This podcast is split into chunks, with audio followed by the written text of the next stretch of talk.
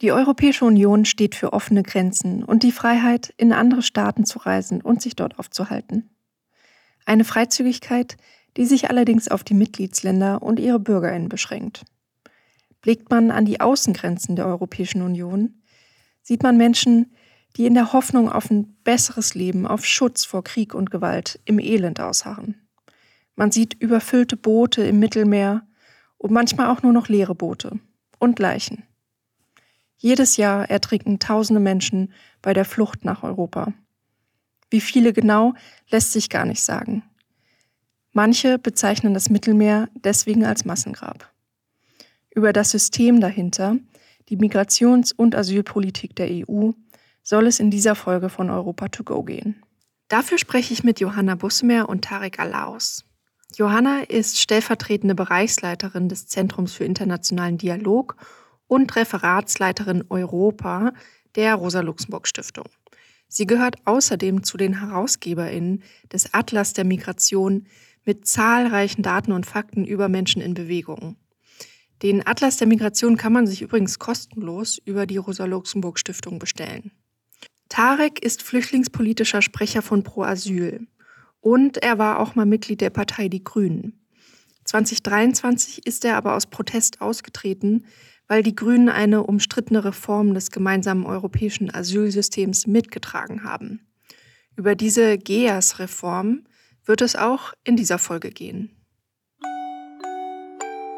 Europa to go. Ein Podcast, der dich anlässlich der Europawahl 2024 ins Herz der EU mitnimmt. Begleite uns nach Brüssel und erfahre mehr über Institutionen wie das Europäische Parlament und was dort entschieden wird. Bürokratiemonster, Arena der Lobbyisten oder bemerkenswerte Demokratie? Erfahre es im Podcast Europa to go. Eine Kooperation von ND und den Plattformen europa.blog und die-zukunft.eu. Herzlich willkommen, äh, Johanna und Tarek. Danke, dass ihr heute Zeit für diese Folge des Podcasts Europa to go habt. Es soll diesmal um die Asyl- und Migrationspolitik der Europäischen Union gehen. Und ich dachte, wir versuchen erstmal niedrigschwellig einen Einstieg äh, zu schaffen für all diejenigen, die sich damit noch gar nicht richtig befasst haben. Ähm, und der Frage, wie ist dieses Asylsystem der Europäischen Union eigentlich aufgebaut? Wie äh, funktioniert das aktuell? Ich kann ja mal anfangen, Tarek, und du ähm, gehst da mit rein.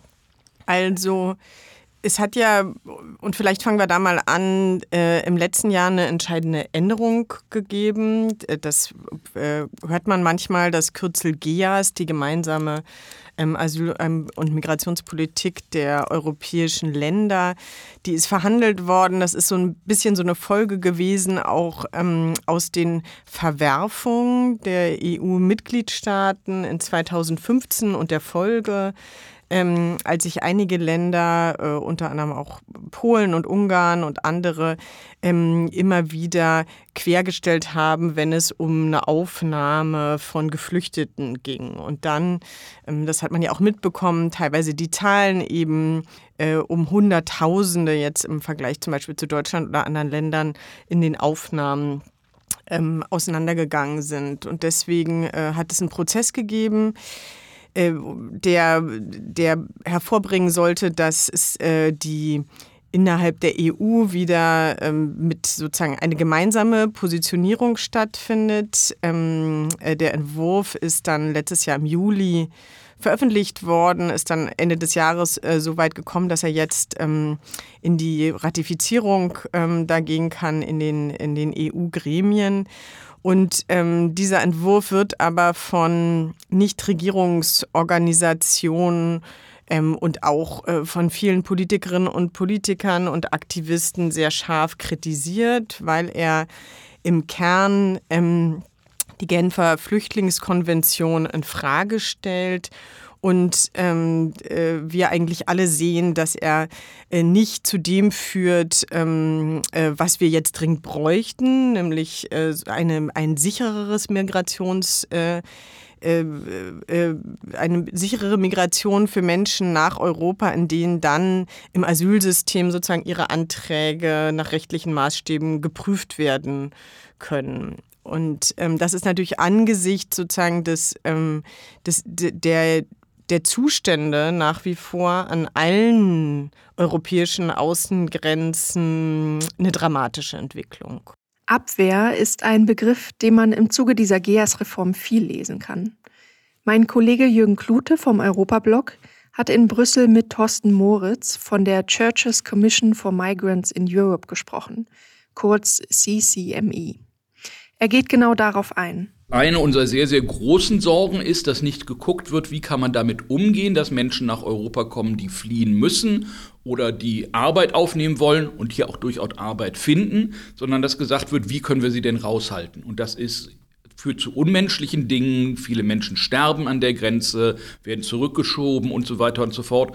Aber es führt auch dazu, dass zum Beispiel Leute, die hier arbeiten, oft in der Illegalität abenden, wo sie eigentlich nur hier arbeiten wollen, ihr Geld haben wollen, aber auch Steuern zahlen wollen und ähnliches. Das heißt, Abwehr ist zurzeit das Prinzip, wo eigentlich eines vernünftiges Managen und mit der Situation umgehen sehr viel vernünftiger wäre. Über diese Logik europäischer Asylpolitik spricht auch Tarek. Europa handelt gerade tatsächlich mit einem Logik. Wir wollen alles Mögliche tun, damit keine Menschen hier ankommen innerhalb von Europa.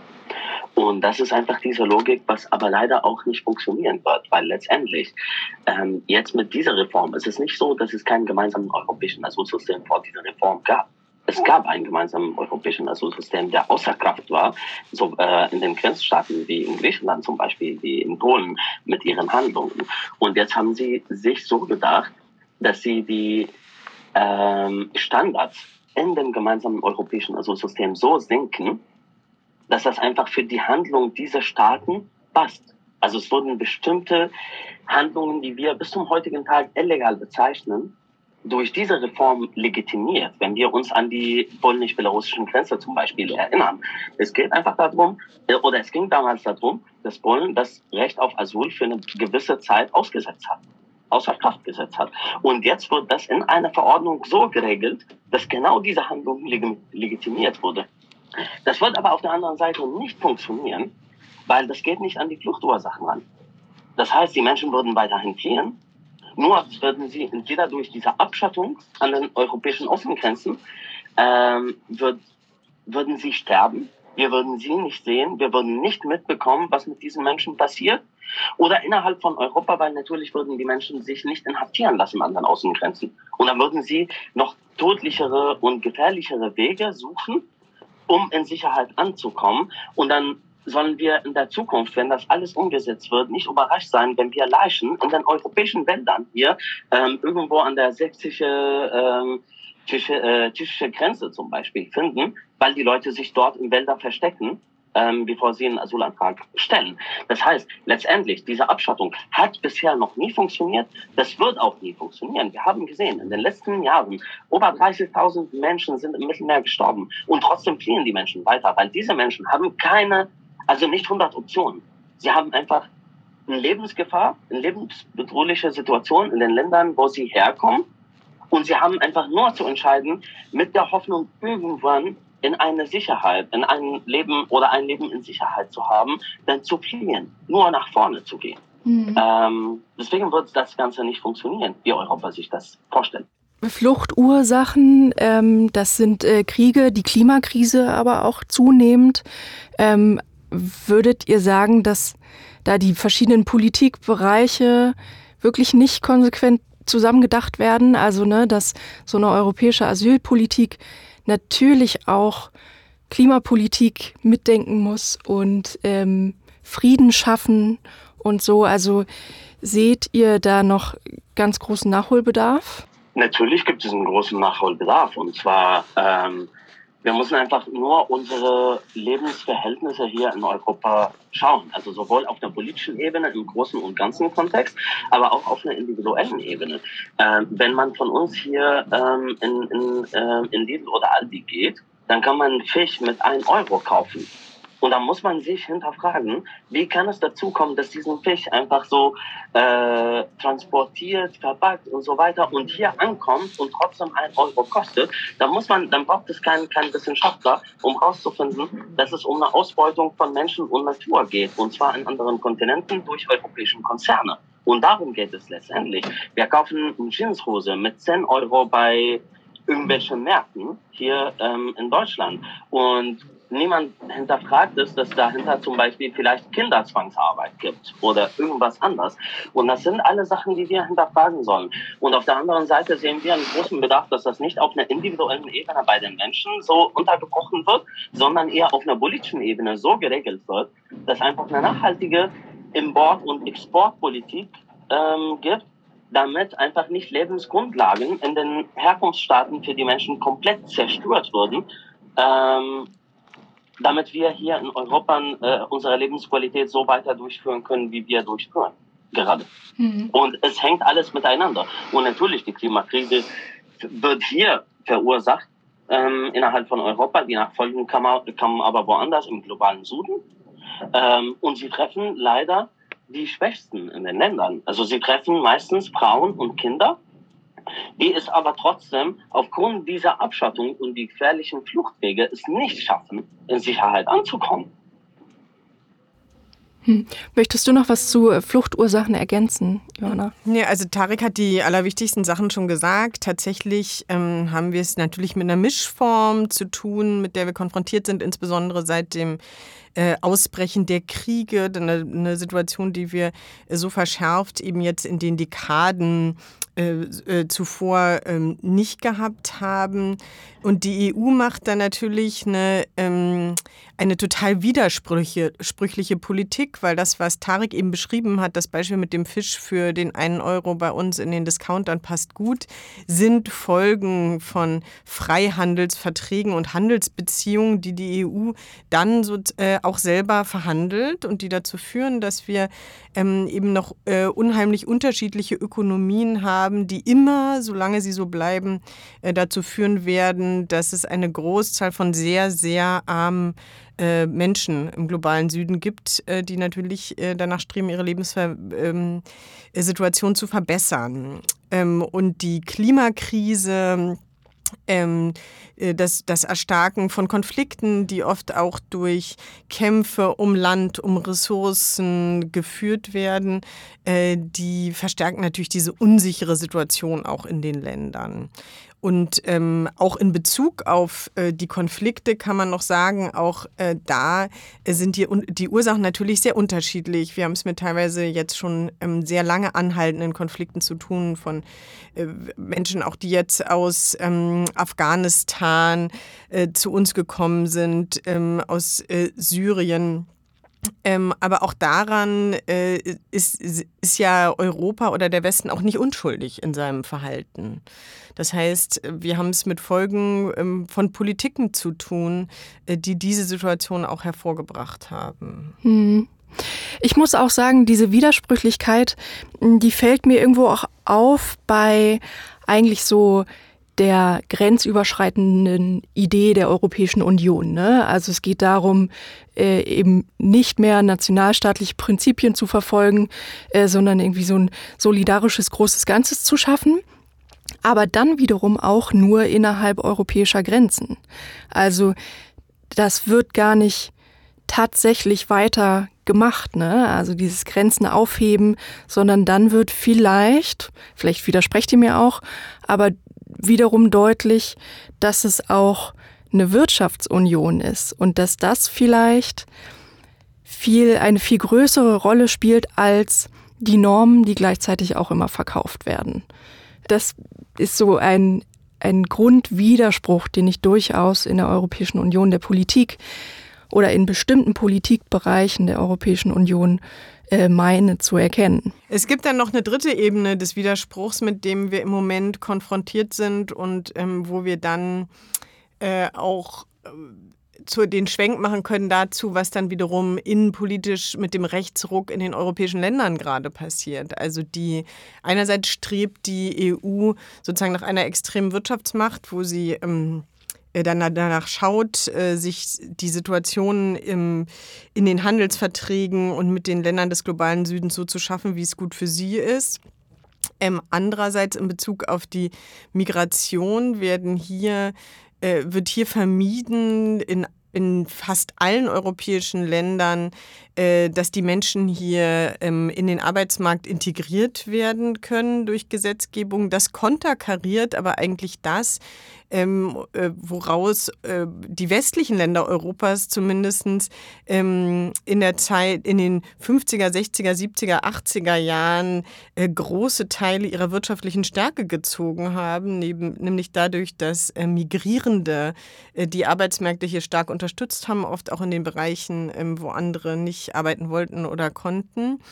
Und ähm, äh, und mit den restriktiven Gesetzgebungen äh, und der Nichtintegration von Menschen, die hier sein wollen und arbeiten wollen in den Arbeitsmarkt, äh, verschärft man, auf, konterkariert man auf einer dritten Ebene eigentlich dieses, diesen Zusammenhang von Migration, Abschottung und dem Streben nach ähm, äh, nach eine Wirtschaftsmacht zu sein, weil das funktioniert ja so auch nicht mehr.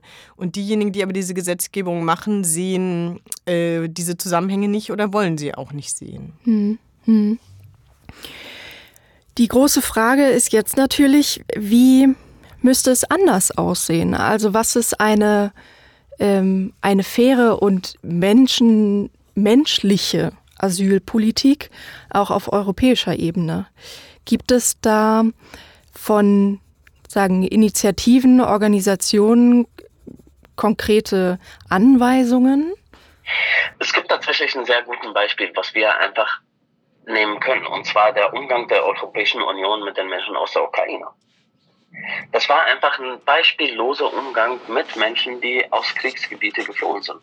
Da könnten die Menschen hier ankommen.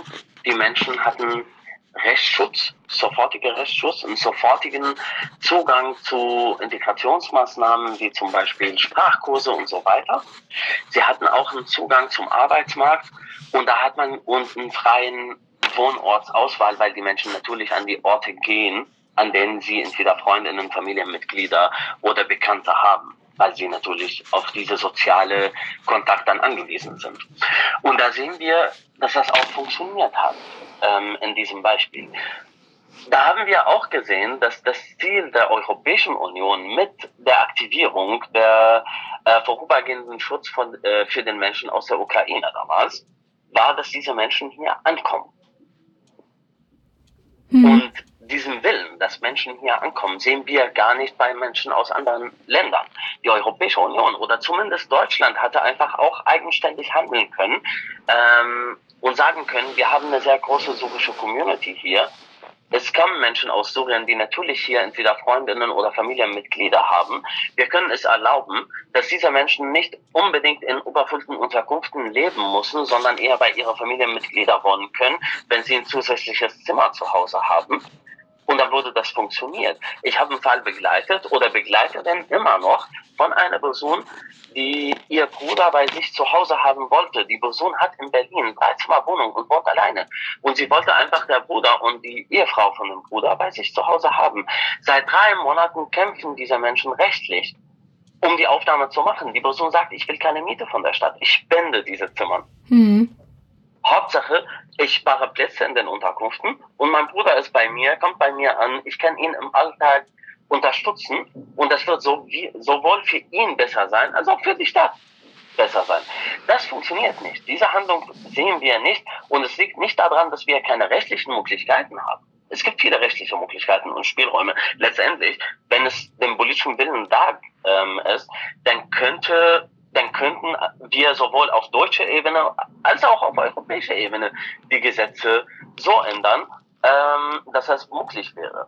Wir sehen aber auf der anderen Seite, dass gerade eine krasse Unterscheidung gibt zwischen Umgang mit Fachkräften sozusagen, Menschen, die einfach in den Arbeitsmarkt einwandern und zwischen Geflüchtete. Und meine Befürchtung wäre, wäre gerade, dass diese humanitäre Gründe nicht mehr so sehr berücksichtigt würden und nach und nach, nach und nach eingeschränkt würden. Und auf der anderen Seite, dass wir einfach nur den Weg in Europa frei lassen, und zwar über die Einwanderung in, in, den, Arbeits, äh, in den Arbeitsmarkt.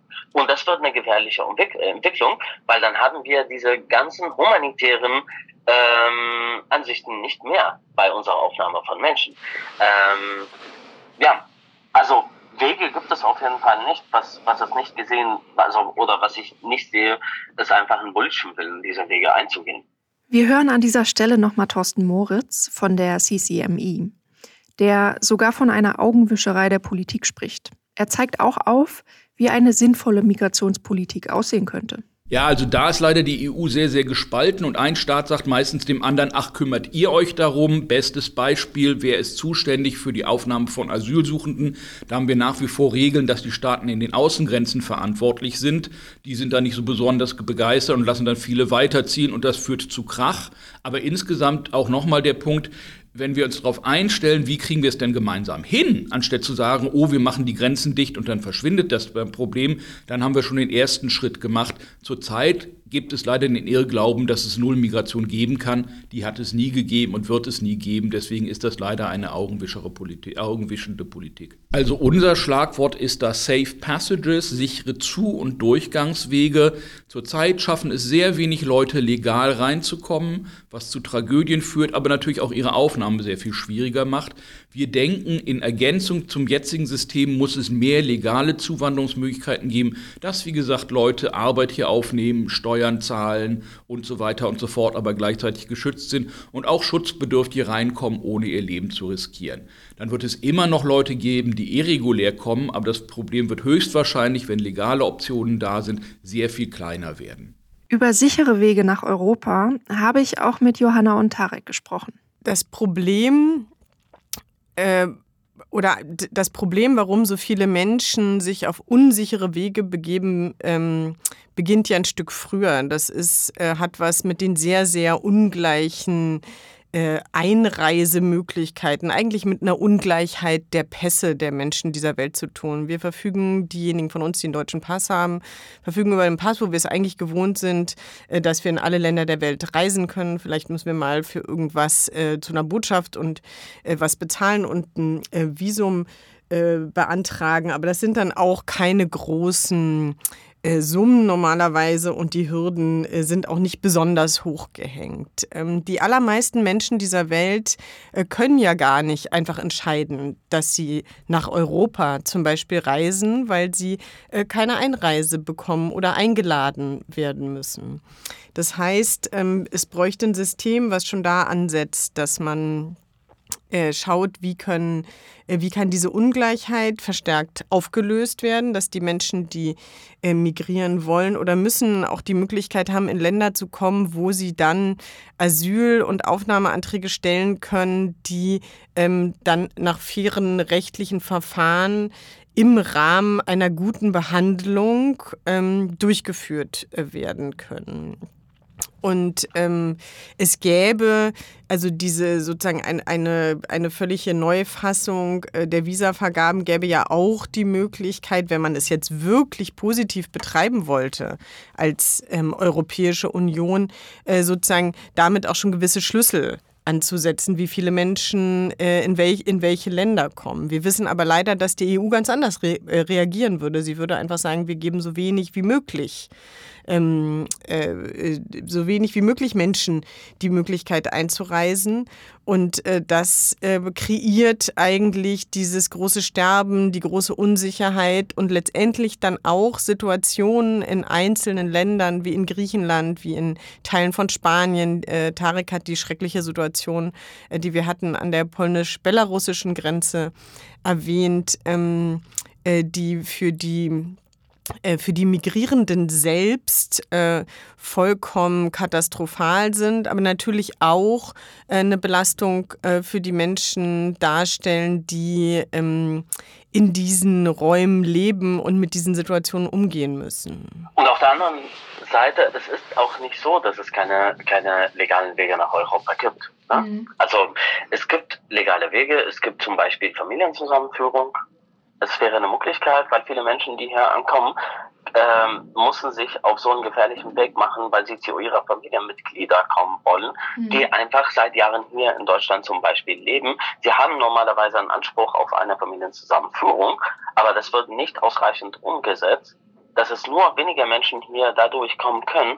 Und ich kenne viele Familien, die sich dann irgendwann nach ein paar Jahren auf den Weg machen, weil sie sagen, hey, ich kann in Herkunftsland nicht weiter leben. Und zwar, mein Mann war oder meine Frau war in, in Unsicherheit und deswegen musste sie fliehen. Aber jetzt kann ich nicht hier weiter alleine leben und deswegen muss ich fliehen, damit ich bei meinem so Familienteil in Europa ankomme. Es gibt die Möglichkeit über sowohl Landes- als auch Bundesaufnahme zu sprechen. Es gibt auch eine Möglichkeit, die Kommunen selbst entscheiden zu lassen.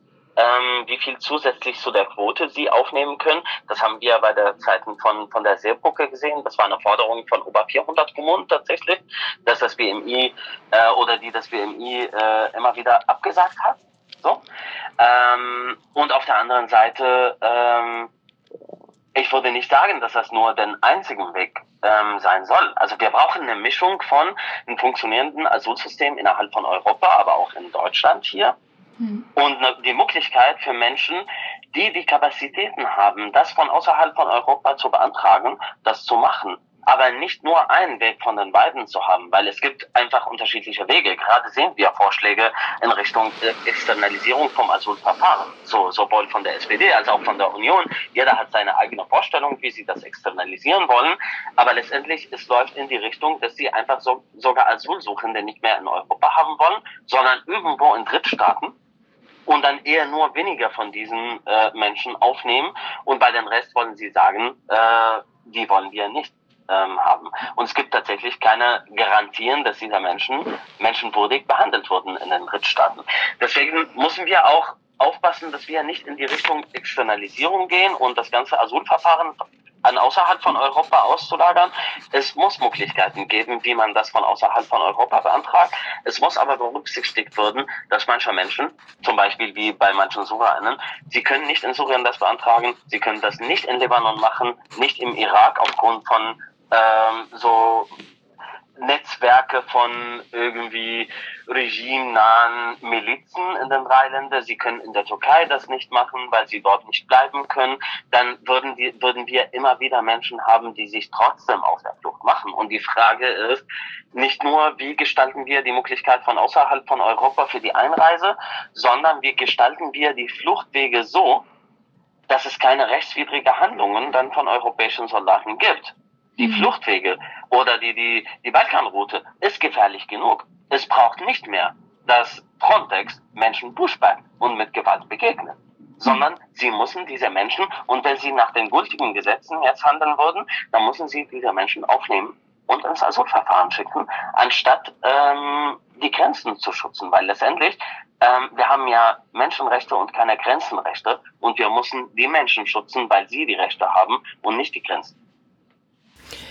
Wie blickt ihr auf die anstehende Europawahl? Also ich meine, man konnte jetzt schon ähm, eine noch stärkere Abschottung und noch restriktiveres Asyl, also eine Reformierung ähm, des Asylsystems beobachten äh, und gleichzeitig heißt das, dass äh, das Europäische Parlament mit der nächsten Wahl noch weiter nach rechts rücken könnte? Also was sind eure Befürchtungen mit der Wahl in Hinblick auf ähm, die europäische Asyl- und Migrationspolitik? Ich denke, du hast ähm, das, was uns wahrscheinlich bevorsteht, gerade schon angesprochen oder skizziert. Die ähm, Situation in vielen europäischen Ländern sieht so aus, dass ähm, rechte Parteien wenn auch ein bisschen mit Schwankungen, aber äh, zumindest sozusagen viel, viel stärker sind ähm, als noch ähm, vor, äh, vor 20 oder auch vor 10 Jahren. Äh, das bedeutet auch, dass sich der ganze Diskurs verschoben hat. Ähm, es gibt auch wieder einzelne Beispiele. Der ähm, Frontex-Chef, der äh, jetzt die Rechtsradikalen, äh, den Rechtsradikalen auch beigetreten ist von Menschen, wo man sieht, das sind Systeme, Denksysteme, äh, die sich auch in Institutionen niederschlagen.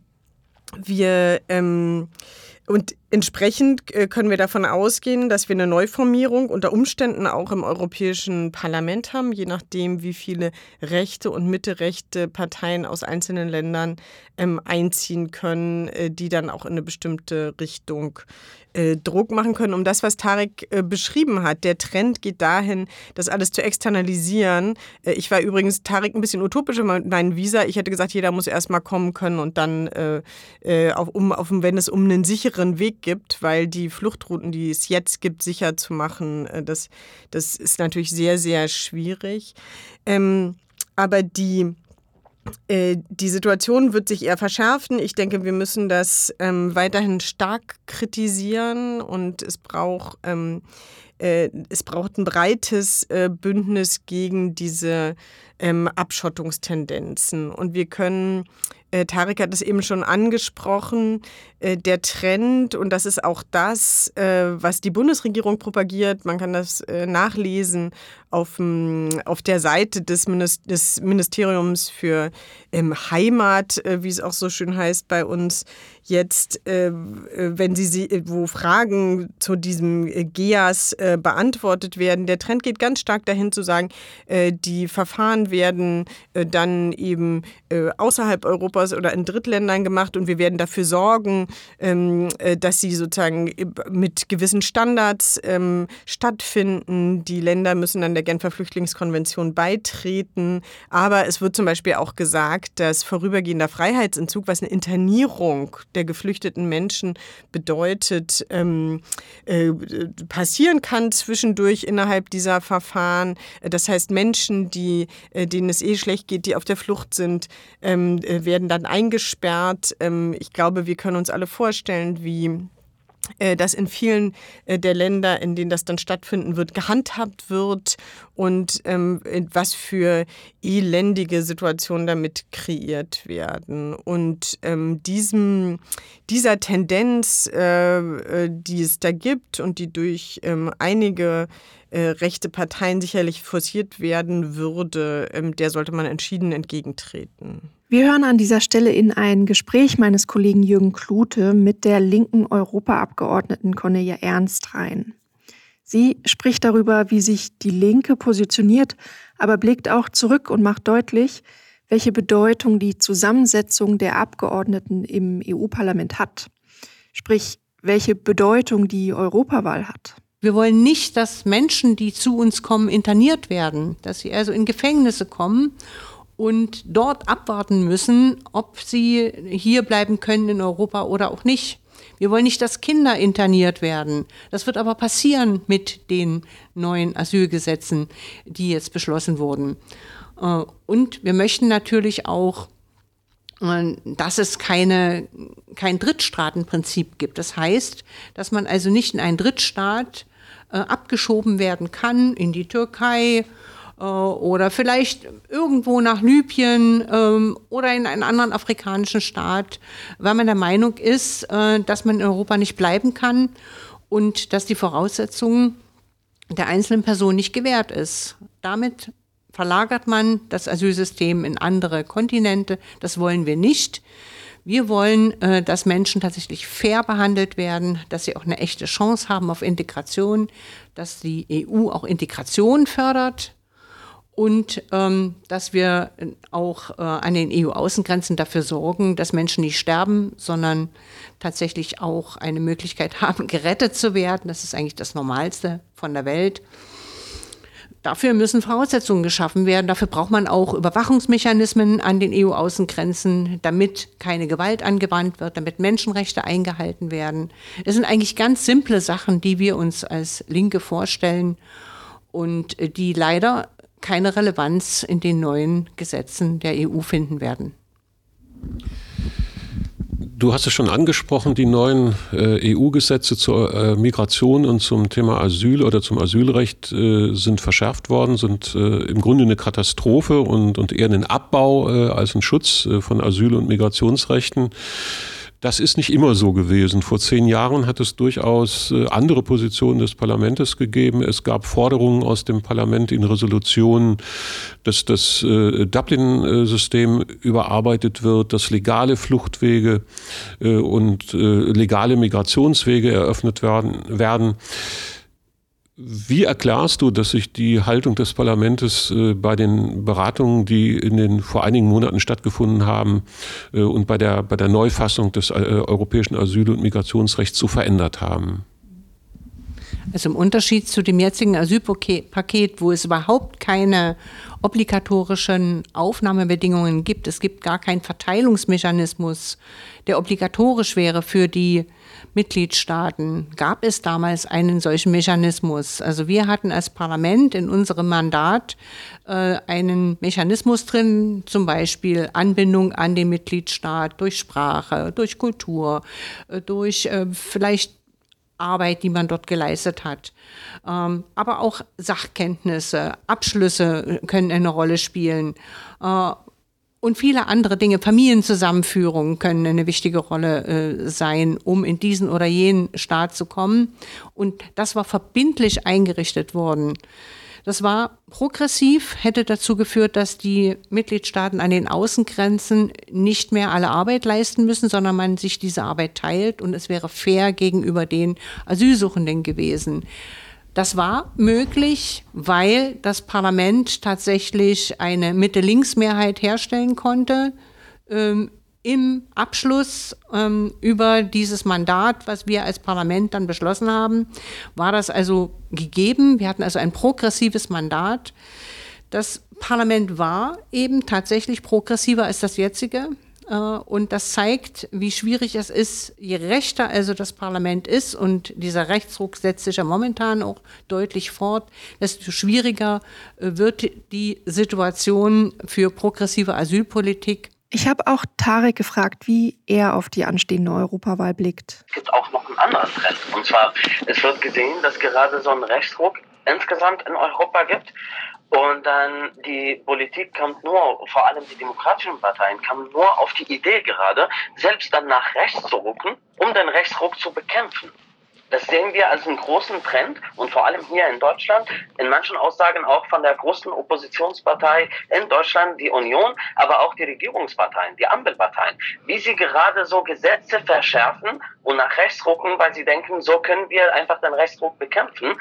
Ähm, das ist auch an sich keine Strategie. Also ich, ich, ich sehe nicht die Strategie dahinter, was sie, was sie sich dadurch erhoffen ähm, wenn man den Rechtsruck bekämpfen möchte, dann muss man an die Menschenrechte festhalten. Und dann muss man nicht so stimmen, dass Geflüchtete ähm, grundlos einfach an den Außengrenzen Europas inhaftiert wurden oder zum Ertrinken gelassen würden, dass äh, SeenotretterInnen kriminalisiert wurden, wie die Gesetze, die gerade in Deutschland gemacht wurden. Es gibt ein neues Gesetz, was auch unter anderem die Abschieberegeln verschärft, aber auch die Seenotrettung im Mittelmeer kriminalisiert. Und wo ich denke, das ist keine Be Bekämpfung von, von Rechtsruck. Wer das machen würde, dann muss man, dann muss, dann muss an, an die ursprünglichen Gründe gehen und muss schauen, warum dieser Rechtsruck gerade gibt.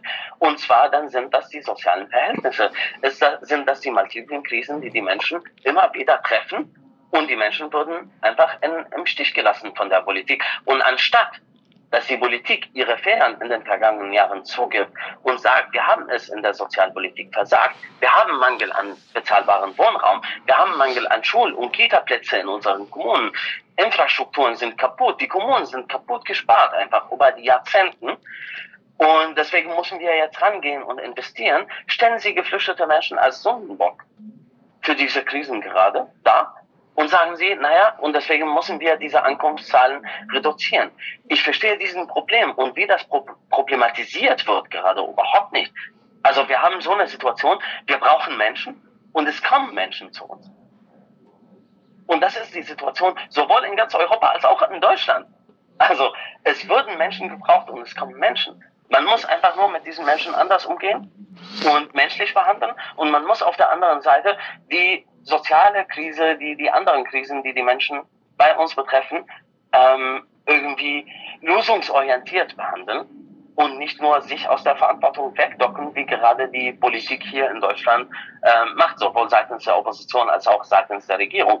Ähm, Und wenn das anders gemacht wird, wenn wir eine rationalisierte Debatte haben, die lösungsorientiert geht, dann würden wir, dann müssen wir keinen Rechtsruck befürchten. Mhm. Dann müssen wir das nicht befürchten, weil die Menschen dann ähm, ganz anders mit der Situation umgehen. Das haben wir auch vor zwei Jahren gesehen. Wir haben die zivilgesellschaftliche Reaktion auf die Menschen aus der Ukraine gesehen. Ähm, wir sehen aber auch, wie die Stimmung gekippt wurde. Und das kam nicht aus der Zivilgesellschaft. Das kam aus der Mitte der Politik, die einfach die rechtspopulistischen Sprache der AfD so salonfähig gemacht ähm, hat, dass das einfach in der Mitte der Gesellschaft immer wieder wiederholt wird, diesen Narrativ. Ähm, und in so einer Situation leben wir gerade. Hm. Also das ähm, äh, macht nicht alles Hoffnung, aber es äh, sind doch, ähm, ihr habt doch auch einige Sachen aufgezeigt, äh, finde ich, die Hoffnung machen können. Vielleicht auch mit Blick auf die Europawahl und äh, so sagen das Engagement von ähm, von Personen und äh, von Organisationen. Ähm, insofern, genau, noch äh, wurde nicht gewählt und noch ist das gar nicht entschieden. Ähm, ich danke euch für eure Zeit und ähm, für sagen, eure Einschätzung der Lage. Ähm, und äh, ja, vielen Dank. Europa to go ist eine Kooperation von ND und den Plattformen europa.blog und die-zukunft.eu. Gefällt dir der Podcast? Dann unterstütze uns und unsere Arbeit durch ein Abo der Tageszeitung ND der Tag oder eine Spende auf dasnd.de/support.